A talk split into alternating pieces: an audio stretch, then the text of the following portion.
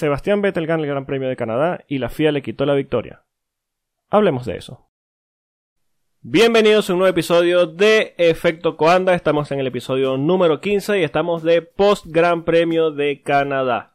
Con nosotros nos acompañan las voces de siempre, el señor Rubén Carballo. Rubén, ¿cómo estás? Muy buenas, muy bien, aquí estamos. Eh, no exentos de polémica, ahora comentamos después de otro gran premio, pero creo que sin ridículo de Ferrari me atrevo a decir. O sea que ya estamos dando pasos adelante. Sí, sí, ya, ya, ya se ve una mejora por ahí. Y bueno, por supuesto, el señor Alex Reyes. Señor Alex, ¿qué tal?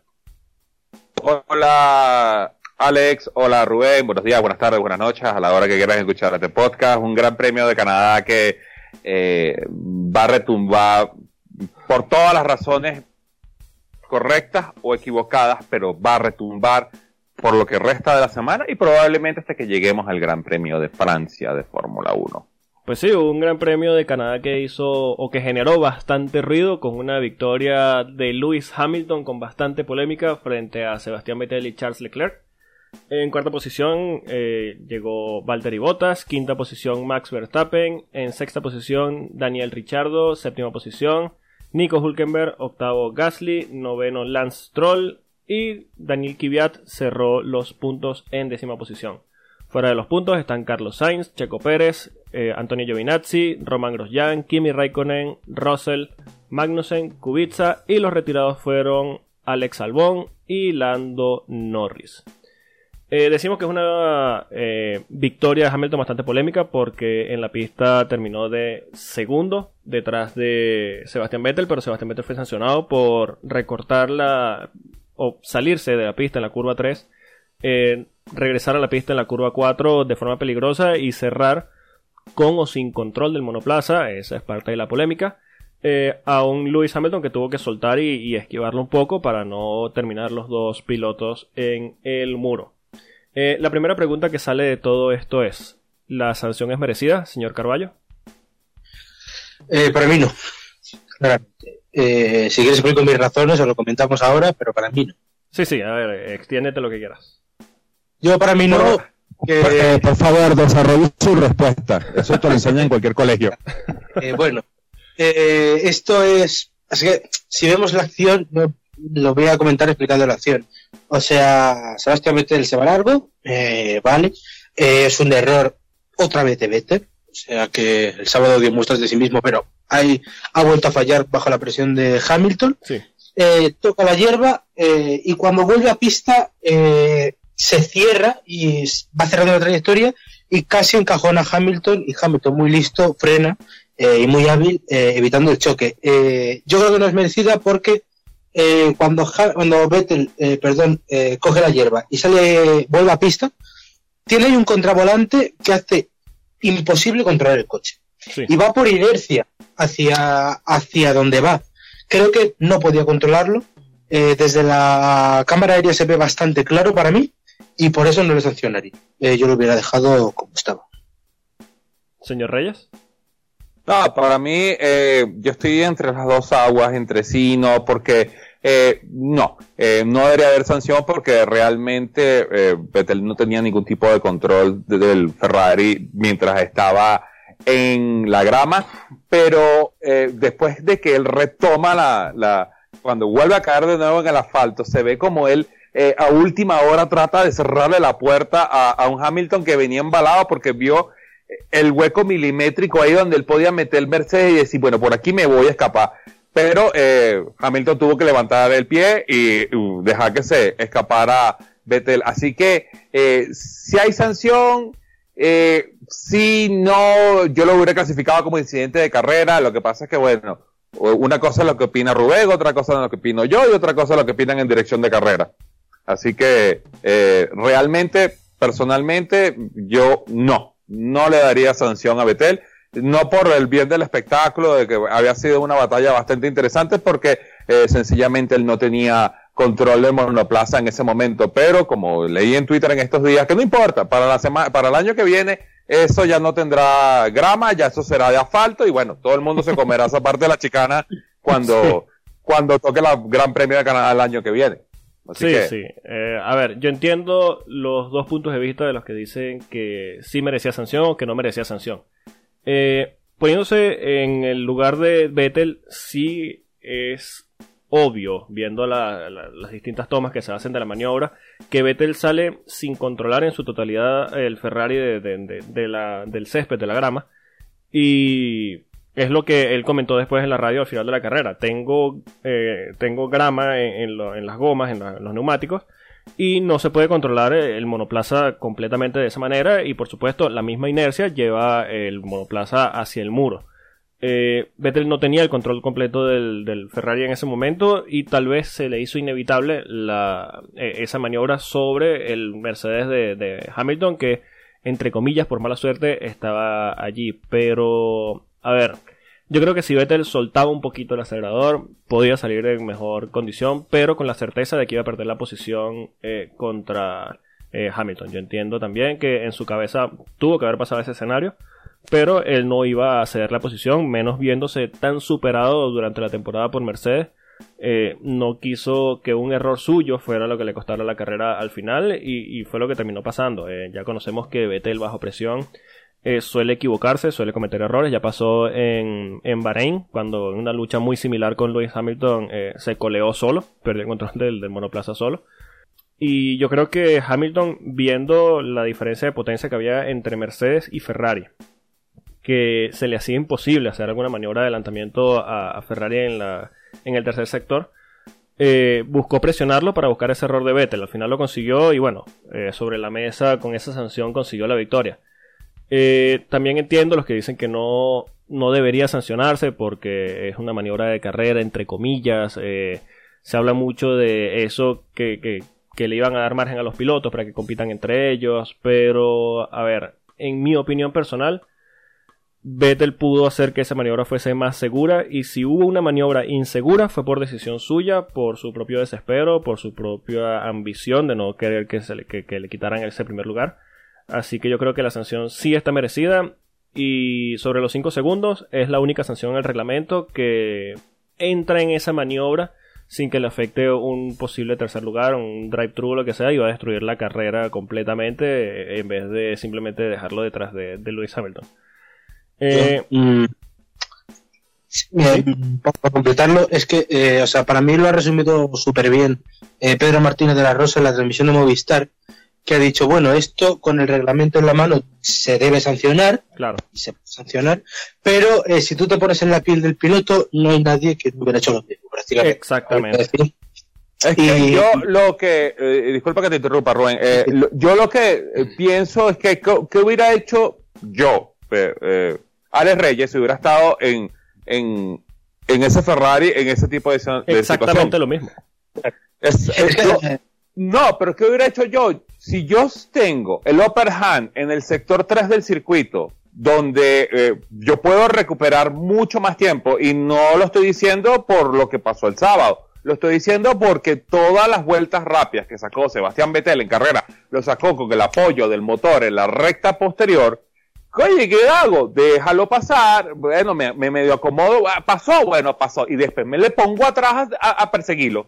Tengo el DRS, tengo el motor, tengo el, el alerón que sirve, pero no, sirve. Pero, pero es muy peligroso dejar a ese Mercedes en aire limpio. Es muy, muy peligroso. Es un pensamiento que lo ves ahora. O sea, tú, eso es un segundo. es que las es un segundo. Pero es que, claro, yo no, no le voy a dar, es que yo no le voy a dar cinco vueltas para alcanzarlo, porque en cinco vueltas ya cae la bandera cuadros, pero si ahí mismo me le pongo atrás y empiezo a presionarlo, lo alcanzo. Eh, eh, yo, yo de Mercedes y de Hamilton menos no me fiaría. ¿eh? Exacto. el, tema, sí, se veía una superioridad de Ferrari en la carrera, en ritmo de carrera, es porque el Mercedes no estaba en aire limpio. Pero si él cede la posición por el error y Hamilton se le empieza a despegar, por mucha potencia que tenga el motor. El Mercedes con aire limpio pudo haberse despegado cómodamente. Claro, estamos hablando de escenarios supuestos.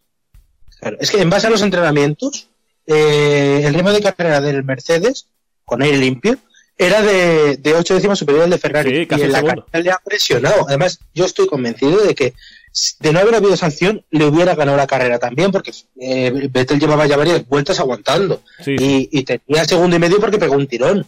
Y luego después de la sanción ha pegado otro para intentarlo, pero al final Hamilton le ha cogido. Entonces, yo creo que lo, menos inteligente era dejarle delante, sinceramente.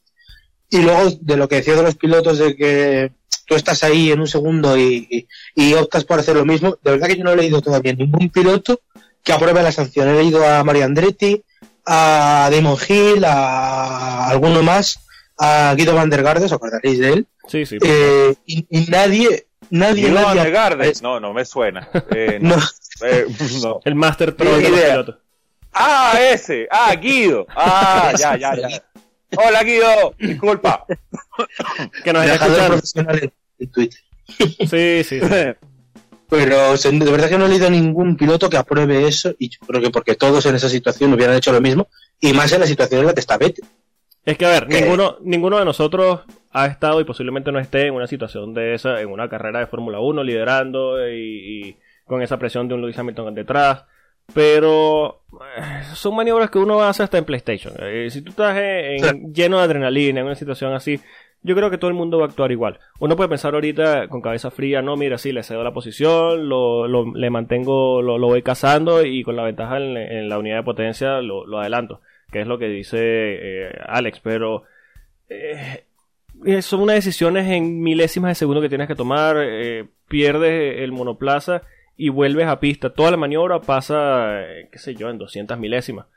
Entonces tienes que tomar 35 decisiones en ese momento y lleno de adrenalina además, eh, con la preocupación de que tienes a un Mercedes detrás, que tienes en la mente el dominio de Mercedes durante toda la temporada en el que casi literalmente te tienen el pie encima.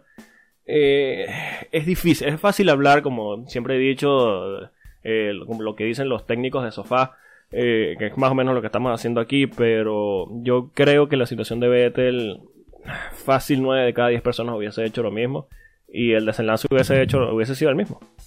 Bueno, es que hay que recordar de que en Ferrari, allá en Maranello, les encanta la misma, el, el, mismo perfume, ese que se le dicen espíritu de disperazione. Exactamente.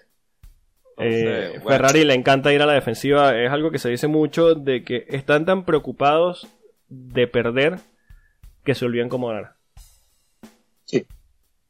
Y escuchando a Binotto después de la carrera, nos podemos reafirmar en esa teoría. Sí, ah, eso, eso lo voy a tocar ahorita. Eso lo voy a tocar ahorita. primero, quería preguntarles, bueno, quería eh, comentar, por si alguno de los que nos escucha no, no vio el final de la carrera. Eh, al final de la carrera, Vettel no llevó su monoplaza a la zona donde eh, los tres pilotos que van al podio deben dejar su monoplaza.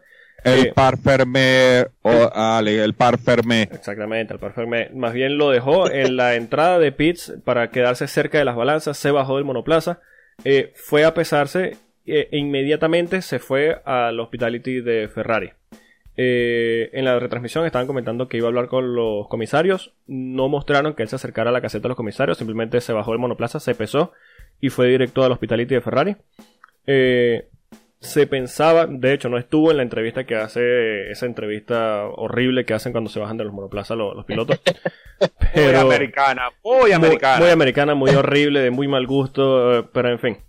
Eh, no estuvo en esa entrevista, pero eh, sí regresó al, para el podio. Tuvo un berrinche en el que cambió los letreros del primer monoplaza y del ganador y el segundo lugar, los cambió de lugar, queriendo decir que él fue el primer lugar y todo eso. De hecho, llegó a decir por radio que le estaban robando la carrera o que le habían robado la carrera. Quería preguntarles, ¿qué les pareció el berrinche de Sebastián Vettel, señor Reyes?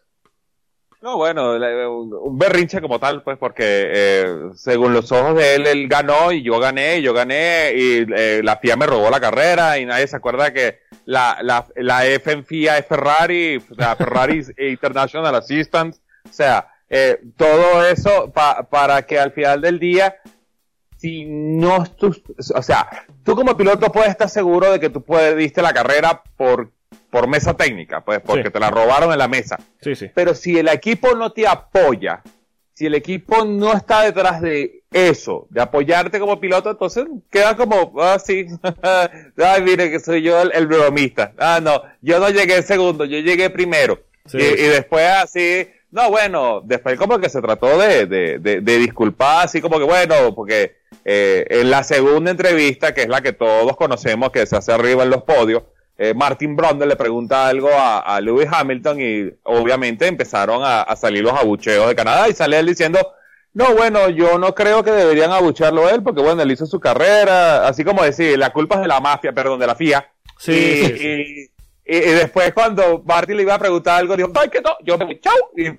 Y Charles Leclerc quedó así como, me siento, me siento como que estoy como sobrando aquí, ¿verdad? Sí, sí. Sí, fue bastante incómodo para Leclerc. Eh, señor Carballo, ¿qué le pareció el berrinche de, de, de Vettel? Bueno, eh, yo para mí lo entiendo todo, menos lo de los carteles, precisamente. Yo entiendo que un piloto que cree que merece ganar, y yo también lo pienso, que merecía ganar, Claro. eh, aunque ya he dicho que no creo que ganara, pero bueno, que él lo tenía ahí presente. Eh, entiendo que no quieran ir al podio, que vaya por los comisarios, oye, me habéis robado. Eh, en fin, yo de hecho pensaba que iba a hacer algo más. Yo, de hecho, no lo esperaba en el podio, que creía que no iba a ir. Alguien en Ferrari le habrá dicho, oye, nos va a caer sanción por lo del coche, por lo, porque te has saltado la primera entrevista, para allá y, y vea esto. Pero lo de los carteles me parece que hay que tener un poquito más de altura. O sea, Sí, ha rajado en la radio, ha rajado con Brandon arriba, me parece muy bien. Eh, en el corralito también, pero mira, tú tienes que tener un respeto a Hamilton, que al final es el que ha ganado, quiera o no. Que Hamilton luego en el podio le ha cedido la primera posición también. Ha dicho, súbete aquí conmigo, porque tú eras quien tenía que ganar.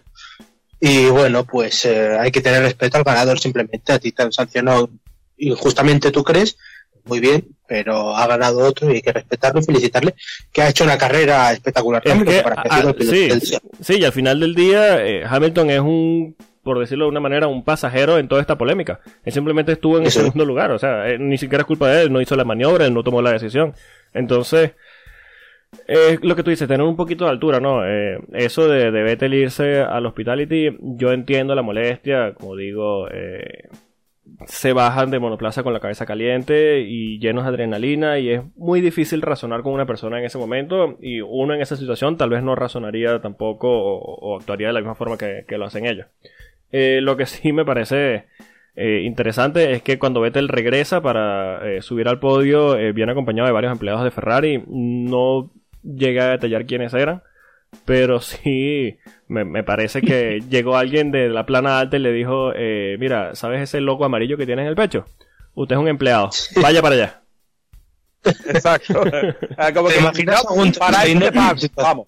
Sí, sí, sí, no, aquí el sueldo lo pagamos nosotros, así que vaya para allá. Pero, pero, pero, nada, para allá. Nada, nada, exacto. Es que no, no puede hacer nada porque...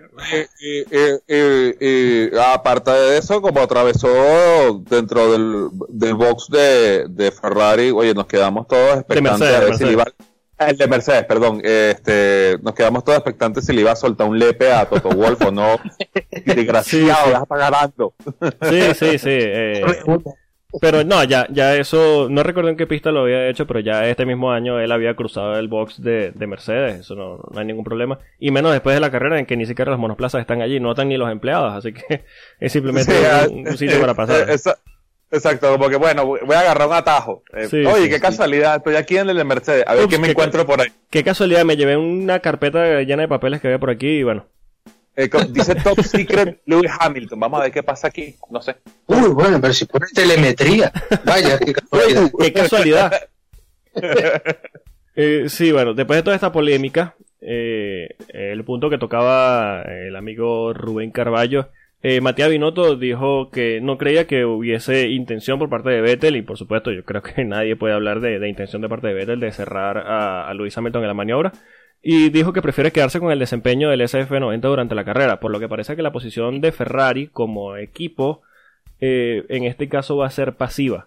De hecho, en la comunicación de, de la FIA de la sanción de 5 segundos a, a Sebastián Vettel, hablan de que esta decisión es apelable según el reglamento de, de la Fórmula 1, pero parece que por esto que dice Matías Binotto, que prefiere quedarse con el desempeño del SF90, como queriendo bajar un poco los decibeles, no parece que Ferrari vaya a apelar esta decisión. Le Esto- sí, Franco de Vita, Franco de Es lo decía, soy un buen perdedor. no, Pues pero- eso, es, es de, de segundón. O sea, Mateo Binotto es eh, la actuación de un segundón. sí, La- sí, sí. La FIA está casi pidiendo que reclame, si son los primeros que nos interesa. O sea, ¿Tú te imaginas hablar de esto hasta Francia? A la FIA le hace esto, vamos, eh, a ver quién gana, a ver qué tal. Claro. tal. Eh, nos reunimos en, allí en Londres o en París o donde sea, pero no, No, él dice que, que eh, prefiere eh, quedarse con el desarrollo de... imagínate que le hubiera pasado esto a Haas y el que tenga que eh, eh, reclamar es Gunter Steiner. Ya se lo hubiera comido vivo. No, es que ahorita estuviésemos viendo todavía en Twitter los videos de Gunter Steiner guindado del cuello del jefe de comisario. es que no hay apelación ni nada, es que Gunter Steiner se va directamente a lo violento. Y aunque no estoy diciendo... Así como ahorca a Homero a Bart, así. Exactamente. Ya devuelve mi victoria. Un pequeño demonio. Steiner sigue hasta su casa, ¿eh? No, Steiner debe ser eterno en la Fórmula 1. Más Gunter Steiner en Fórmula 1, por favor. Sí, sí, sí, sí, total. Pero yo, yo no estoy diciendo que Matías Binotto deba colgarse del cuello del jefe de comisarios o de los, de los dos comisarios que dice Sebastián Vettel que tomaron esta decisión.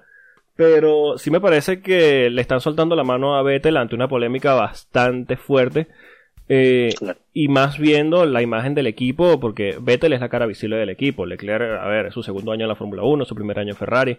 Eh, si bien nadie duda del talento de Vettel, no es la cara de, Ferrari, no es lo que Ferrari va a poner su, su, su cara o su logotipo teniendo a un cuatro veces campeón del mundo como, como, como Vettel en sus filas. Pero esto de soltarle la mano de esta forma a Sebastián Vettel me parece...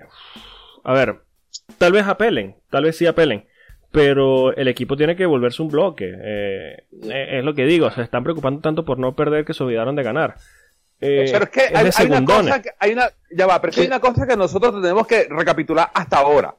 Si todas las estrategias de Ferrari han hecho para perjudicar a Leclerc que visiblemente es mucho más rápido que Betel. Sí. Y ahora, en la carrera, donde tienen que salir a apoyar a Betel por una decisión que tomó alguien que no, que sí, que no lo apoya, entonces, ¿a qué está jugando Ferrari? Exactamente.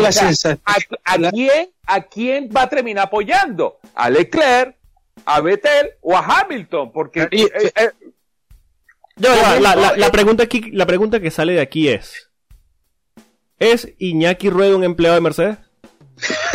Yo creo que una de las semanas más que Tenemos un doble agente. Suelta el botón, Iñaki. La próxima vez que veamos a Binotto, tenemos que ver a ver si hay hilos por encima. Sí, sí. A ver si le está controlando Iñaki Rueda. Pero. Y, tenemos que traer algo que habíamos tocado hace mucho tiempo acerca de Matías Binotto. Sí. Si alguien tiene un ejemplo de lo descolocado que está Matías Binotto dentro de la organización de Ferrari, es esto Hubiera sido más que... Rivadavane y ya estuviera guindado pidiendo, mira, vamos a, vamos a hablar de esto, lo hablamos en París, pero esto no me parece correcto, pero Rivane es, un hombre de, mesa, de, vamos a ver qué hacemos. No es un hombre para estar metido en la caseta tomando las decisiones más importantes. Binotto es un tipo muy diplomático, pero no está acostumbrado a estar metido en la candela como si lo puede estar Toto Wolf, que ya tuvo experiencia antes con, con Williams. Eh, tiene bastante experiencia sobre todo ganando títulos con Mercedes. Eh, Binotto es un, una persona del departamento técnico de Ferrari, tiene ya más de 10 años en la parte técnica de Ferrari y ahora es eh, esa cabeza visible que tal vez necesita un poco más de, de, actitud, de fuerza, de dar ese espaldarazo a, su piloto más en polémicas de este estilo. Eh, que mira, tal vez en el fondo tú sepas que no tienes razón, pero no puedes soltarle la mano así a tu piloto. Sí, es, que, yo me imagino que Betel llegó al hospital y después de las declaraciones le dijo, viejo, what the fuck. ¿Tú te La sensación es que le dejan fuera de juego. Sí, sí, sí, total. toda la defensa y Betel está allí solo. En el fin de semana, que lo decía Reyes, eh, precisamente Vettel ha mostrado la cabeza, porque por ejemplo en clasificación ya no me esperaba que le metiera seis décimas a Leclerc, porque le metió. Sí, sí. Eh, o sea, realmente cuando Vettel ha vuelto a ser él, eh, y aunque ha cometido un error y tal, tú no puedes dejarle ahí. Y si no, es lo que decimos, eh, los galones, ¿los vas a respetar? ¿No los vas a respetar? Eh, no sé, la confusión, Ferrari es la confusión, este equipo. Sí, sí, total. Y yo creo que eh, pecan de improvisación. Yo creo que, que Binotto, por su forma de ser, porque es una persona súper tranquila, que quiere meterse en líos, pues habrá dicho, vamos a calmar las aguas, pero aquí necesitas picardía, ¿eh? O te comen. Claro, claro. Y más la Fórmula 1, que es un. Eh, la Fórmula 1 va todo el mundo al cuello de todo el mundo. Ahí o, te activas o te pasan por encima. Y es lo que está pasando ahora mismo con Ferrari. Correcto. O sea, eh, el, detalle ahora es que ahora con los grandes premios que vienen, que, que venimos al grosso del verano europeo, Francia, Inglaterra, eh, Alemania, ¿qué posición va a tomar? O sea, eh, la posición de Ferrari hoy en día es extremadamente sumisa. Sí, la pregunta es, ¿esto hubiese sido la posición de Ferrari si esto pasa en Monza? No. Y si Vettel está en vez de a 60 puntos a 5, tampoco. Tampoco. Mira, no sé. Yo no sé porque eh, yo creo que a, a, Binotto no le importa si esto hubiera pasado en, en, en Montreal con 100 puntos de distancia a 5 a cinco puntos de distancia en Monza. Obviamente, los tifosi se lo hubieran comido vivo. Pero eh, lo, lo, lo, es que no lo veo.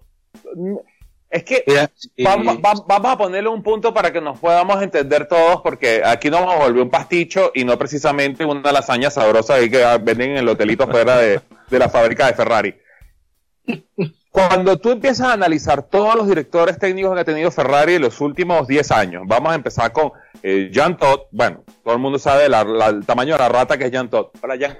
Eh, Stefano Domenicali, después vino Mauricio Ribani y ahora llega Mateo Binotto. O sea, eh, eh, es como que eh, tengo uno que es un perro, después tengo uno que es un perrito, después tengo uno que es un perro y tengo un perrito. Ferrari necesita un perro, necesita un perro grande, un bulldog, necesita un, un pitbull, alguien que, que, que cuando le, le, metan el dedo en la llaga, ladre y te muerda y te haga las cosas. Y eso no es la posición de, de Binotto. Entonces, si vuelve a suceder esto más arriba, que, que, que vino eh, Ferrari que va a decir, bueno, sí, está bien. Es que, mira, esto, lo de, lo de Mauricio Rebabén es, es, un dicho que tenemos aquí en España. Alguien vendrá que bueno te hará.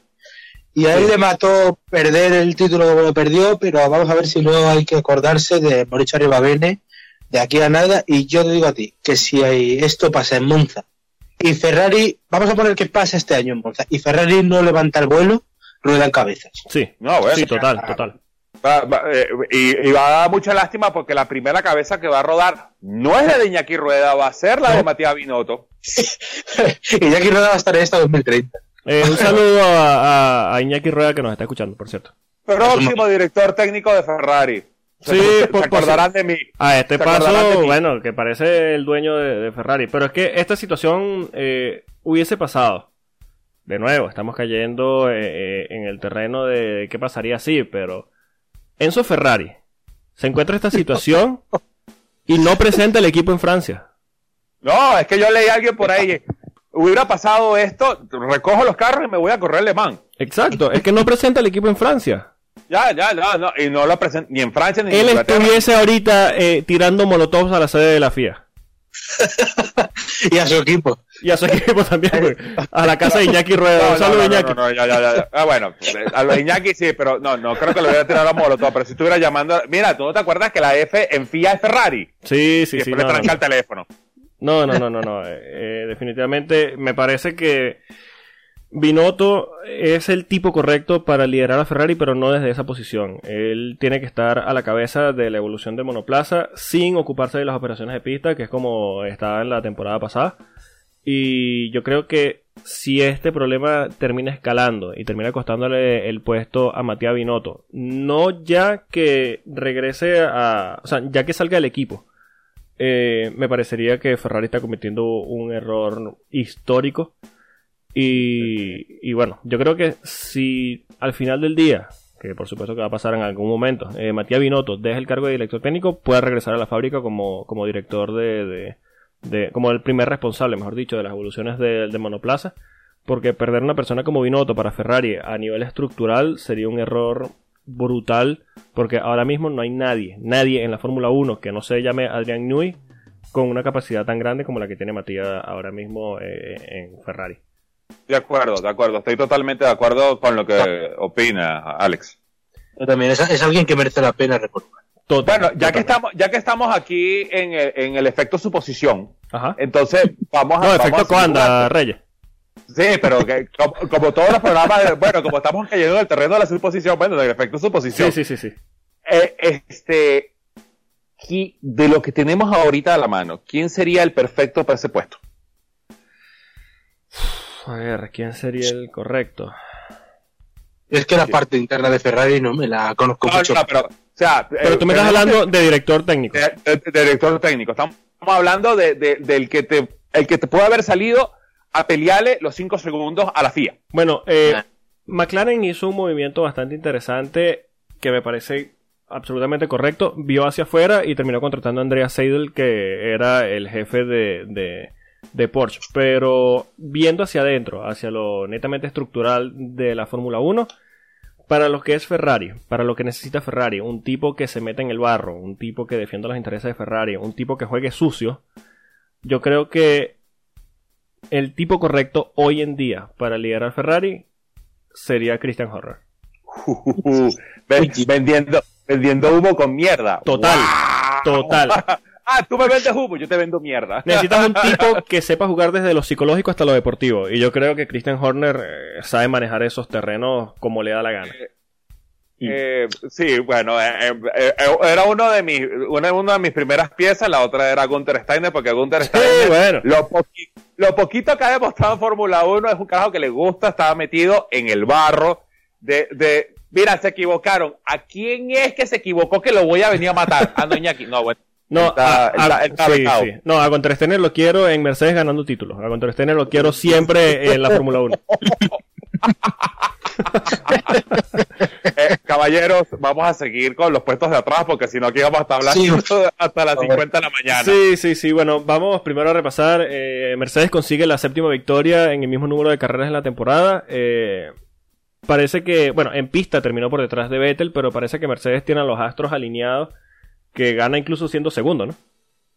Qué bueno, eh, eh, sigue siendo, sigue ganando victorias de pasajeros, porque así se la consiguió en Bahrain, así se la consiguió en Canadá y así se la conseguirá más de otra, porque o se equivoca uno, se equivoca Ferrari en la estrategia, o porque le cae una sanción. Entonces, sencillamente, eh, pero eh, Rubén tenía razón, Mercedes tenía como ganar esta carrera, porque llegó un punto en que se le, se, le, se le puso a tres cuartos de segundo. Lo que pasa es que después cuando le cayeron los cinco segundos, Hamilton lo que hizo fue levantar y dijo, bueno, dale, que se vaya, son cinco segundos. Sí, sí. Claro, es que eh, hablamos de, de Binotto diciendo que, que, la, que tiene que centrarse en, en, las evoluciones del coche. Yo lo único que, que saco en claro de aquí es que Ferrari tiene mejor motor que Mercedes, sí, total. pero que Mercedes es un bicho que es que está, además, no solo es superior, que, sino que está en estado de gracia. Y cualquier cosa que les pueda salir mal, eh, les va a salir bien, porque os acordáis que hablamos la semana pasada. Eh, vamos a ver los problemas de frenos. ¿Alguien ha oído frenos este fin de semana? No. Bueno, Carlos Sainz.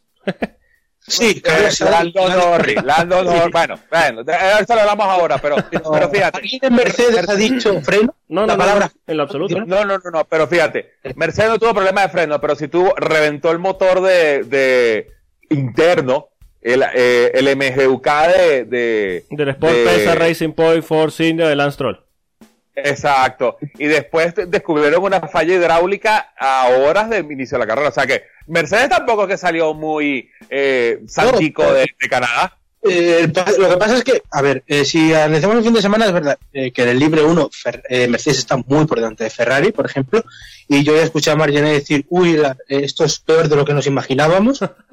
Luego dio ese pasito adelante eh, Ferrari para, para bien del corazón de Margené. Eh, pero eh, es lo que decimos, o sea, Mercedes realmente ha aguantado el tirón muy bien, porque decimos que en ritmo de carrera era superior y en clasificación, en vuelta de clasificación, lo único que le faltaba era motor, porque el primer y el segundo sector, eh, Hamilton, por ejemplo, se comía sí, total. a, a, a, a los Ferrari Exactamente, y lo que pasa es que luego perdía cuatro décimas en las rectas finales. Sí, sí. Eh, yo la, la, única cara amarga para mí sería Botas, que ha hecho un fin de semana eh, bastante cortito y se queda más de 30 puntos eh, de, de, Hamilton. Sí, sí, y ahora que, que mencionas a Marc Gené, yo creo que de lo que se ha visto de temporada, Marc Gené no se entera de lo que está pasando. en todas las carreras suelta un comentario que nada tiene que ver con lo que está pasando o, o lo que va a pasar en pista. Eh, eh, hay, que, hay, que, recordar, Marginez fue empleado de Ferrari, ¿eh? Es empleado de Ferrari. empleado de Ferrari. Y está ahí Movistar como cara visible, pero eh, Uf, eh, no sé, yo creo que da una visión. Mark, todos los lunes te llega un memo de Maranelo que tú tienes que leer para que estés enterado de lo que pasa en la fábrica. Por favor, abre el correo y léelo para que no estés tan perdido. Mira, si Marjane dice, Marjane le preguntan hoy qué va a pasar con el tema de Vettel y va a decir que van a apelar y el equipo no va a apelar nada. Sí. lo, único, lo único que, lo peor es que es verdad. Eh, lo único lo que le veo acorde eh, con Ferrari, que para mí en eso sí es una voz autorizada, que ya en él se ve eh, la, la visión esa de, bueno, ya este año pues se acabó. O sea, Sí, sí, sí, ya eso sí. superior, tal. No es como Gerard Berger, la botella de whisky, que, que, puede, pelear y tal. Eso ya. En Ferrari lo tiene muy claro. Sí, sí, sí. Incluso Mari. Bueno, para, para que esto no se siga alargando y, y se vaya este episodio a las por favor, que pase adelante. Ajá. Eh, hay una fórmula, no 1.5, hay una fórmula 1.2 que la habita solo Max Verstappen. Porque Gasly forma parte de la fórmula 1.5. Max Verstappen terminó en quinta posición, es el mejor del resto para variar. Eh, pero ya hablando de la fórmula 1.5, que por supuesto incluye a Gasly en el Red Bull, eh, tenemos a, ambos Renault liderando el pelotón en un fin de semana para ellos de ensueño. Eh, Renault se vio bastante bien durante todo el fin de semana, dominó la Fórmula 1.5 como, como decimos, por delante de nuestro amigo Gasly, que cada vez se ve peor. Eh, y de hecho, Renault durante la carrera tuvo un ritmo similar a los pilotos de punta. Sí, Sí, sí, Lo de, lo de Ricciardo el sábado en clasificación, metiéndose cuarto, es más que heroico. O sea, Total. eh, eh, dándose cuenta de el chasis que tiene, el motor que tiene, de, bueno, ellos supuestamente habían traído evoluciones y, y algo así, pero eh, realmente para meterte en un cuarto puesto, metiéndote de las narices entre los Ferrari y entre los, y entre los eh, Mercedes en una pista de potencia, totalmente heroico. Me quito el sombrero con, con Daniel Ricciardo. Se Sí, sí. acordó cómo era, cómo meterse acelerador a fondo, pero eh, eh, lo que sucedió el sábado se pudo replicar hasta cierta forma en el domingo, que obviamente a, a ritmo de carrera se te iban a escapar, pero oye, ser el primero de la 1.5, eso es lo que debe haber hecho Renault desde el principio. Y eso es lo que todos estábamos esperando. Sí, sí. Y no solo, y qué bueno verle arriba otra vez y esa sonrisa que ha regresado, pero qué bien Hulkenberg, ¿eh? Sí, es que es un carrerón. Uf, lo han hecho súper bien. Eh, Ricciardo, ya decimos, apretando a botas eh, a todo un Mercedes. Eh, súper bien, súper bien. Y la Fórmula 1.2 es que está entretenidísima. O sea, no solo Renault que estaba abajo en los últimos grandes premios, hemos visto a Haas haciendo allí el ridículo en la parte trasera de la carrera. Sí, sí. Eh, el ritmo más completo. McLaren que tenía previsiones eh, de entrar en Q3 bien, que entraron a pesar de la sanción de Sainz. Al final eh, los dos fuera de los puntos y un coche fuera, o sea, eh, yo creo que tendrían que separarlas, te lo juro, de la Fórmula 1 normal y montar un campeonato de independientes, por ejemplo, o algo así, porque se matarían en cada carrera. Sí, sí, sí, total. Eh, es que tú Además- sacas, lo- lo- tú sacas a los Ferrari y los Mercedes y a Verstappen de, de, de la Fórmula 1 y el campeonato sería una bestialidad. Eh, Es más, le recomiendo a la gente que, que eh, eh, eh, se la pasa dando vueltas en Reddit, que pasen por el Reddit de Fórmula 1 y medio para que veas cómo fuera ese campeonato de interesante y de bueno, porque hay un Reddit de Fórmula 1 Sí, y medio, sí, o sea, esto no... eh, eh, ya, ya la gente de Reddit nos copió la idea y empezó a desarrollar algo ahí y que muy bueno, que bueno, un saludo a, lo- a los moderadores del, que me tienen baneado, pero no importa. Yo me encuentro otra cuenta. ¿Qué habrás hecho? ¿Qué, qué habrás hecho ahí? No, en yo ese le dije re- que es imposible, eh, es imposible. Cuando se le puso la tercera vez, me votaron. Ah, bueno, por supuesto. Eh, bueno, hablando de McLaren, eh, Lando Norris tuvo un problema de suspensión. eh, la suspensión en la parte trasera derecha se rompió. No mostraron en la retransmisión qué fue lo que pasó. Simplemente iba en la recta principal y, y- y la suspensión trasera se rompió. Por eso se, se retiró. Y Carlos Sainz, que terminó en eh, decimoprimera posición, eh, dijo que después de la primera parada tuvo, bueno, de la primera y única parada, eh, un tear-off, uno de esos plásticos que se quitan lo- los pilotos de los visores de los cascos, entró en el ducto de, de- ventilación de uno de sus frenos y de ahí sufrió recalentamiento de los frenos, algo tan crítico en Canadá y ya no pudo mantener el ritmo durante la carrera. Eh, tenemos en los puntos también a Lance Stroll, que terminó en novena posición, eh, un Racing Point que parece que mejora un poco, pero sigue lejos de lo que se esperaba en ellos con esta inversión de, de Papa Stroll. Y Stroll que fuera de Q1, ¿no? Sí, sí, sí, hizo un carrerón. Él largó, si no me equivoco, de decimoséptimo y terminó en novena posición. Hizo una gran carrera eh, el piloto local. Eh, también tenemos a Daniel Kvyat que sigue haciendo muy buenas carreras eh, en su regreso a la Fórmula 1. Yo creo que está haciendo papeles para, para quitarle ese volante a Gasly y hacer equipo con Verstappen, tal vez para este mismo año. Eh, y bueno, la decepción de la carrera, por supuesto, eh, los dos Haas, que en, eh, en, un punto de la carrera Magnussen llegó a decir por radio que era una de las peores experiencias en su carrera deportiva. Y Gunter Steiner salió a regañarlo, decirle que se callara la boca, que tenía los dos monoplazas fuera de los puntos. contra, por eso, por esas cosas que yo quiero a Gunter Steiner siempre en la Fórmula 1, porque sí, sí, por supuesto. El, el, tipo es un genio, que no se retire nunca, por favor. no, no. Y por la máquina clonadora, por favor. Sí, sí, por supuesto.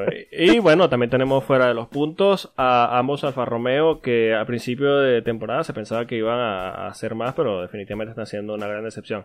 Eh, sobre Williams no hablamos. Este, este podcast es sobre Fórmula 1, así que sobre Fórmula 2 vamos a ver si hablamos después.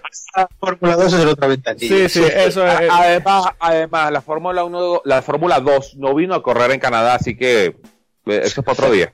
Eran invitados, eran invitados. sí, sí, total. La, la... según su Instagram, igual no son invitados por mucho tiempo. Hay un dato interesante que nos estaba comentando el señor Carballo fuera de, o con el micrófono cerrado, eh, que a Kubica lo, lo, adelantaron en la curva 13, ¿no? Ya le habían sacado una vuelta.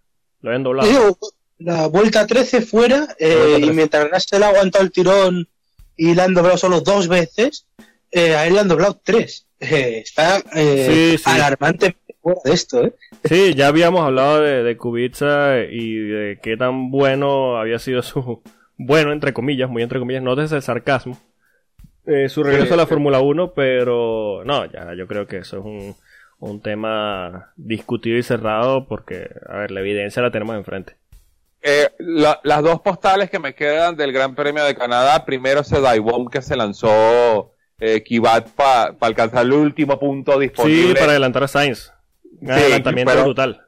Así, torpedo total. sí, sí, total. ¡Ah, Modalan! Así, tal cual.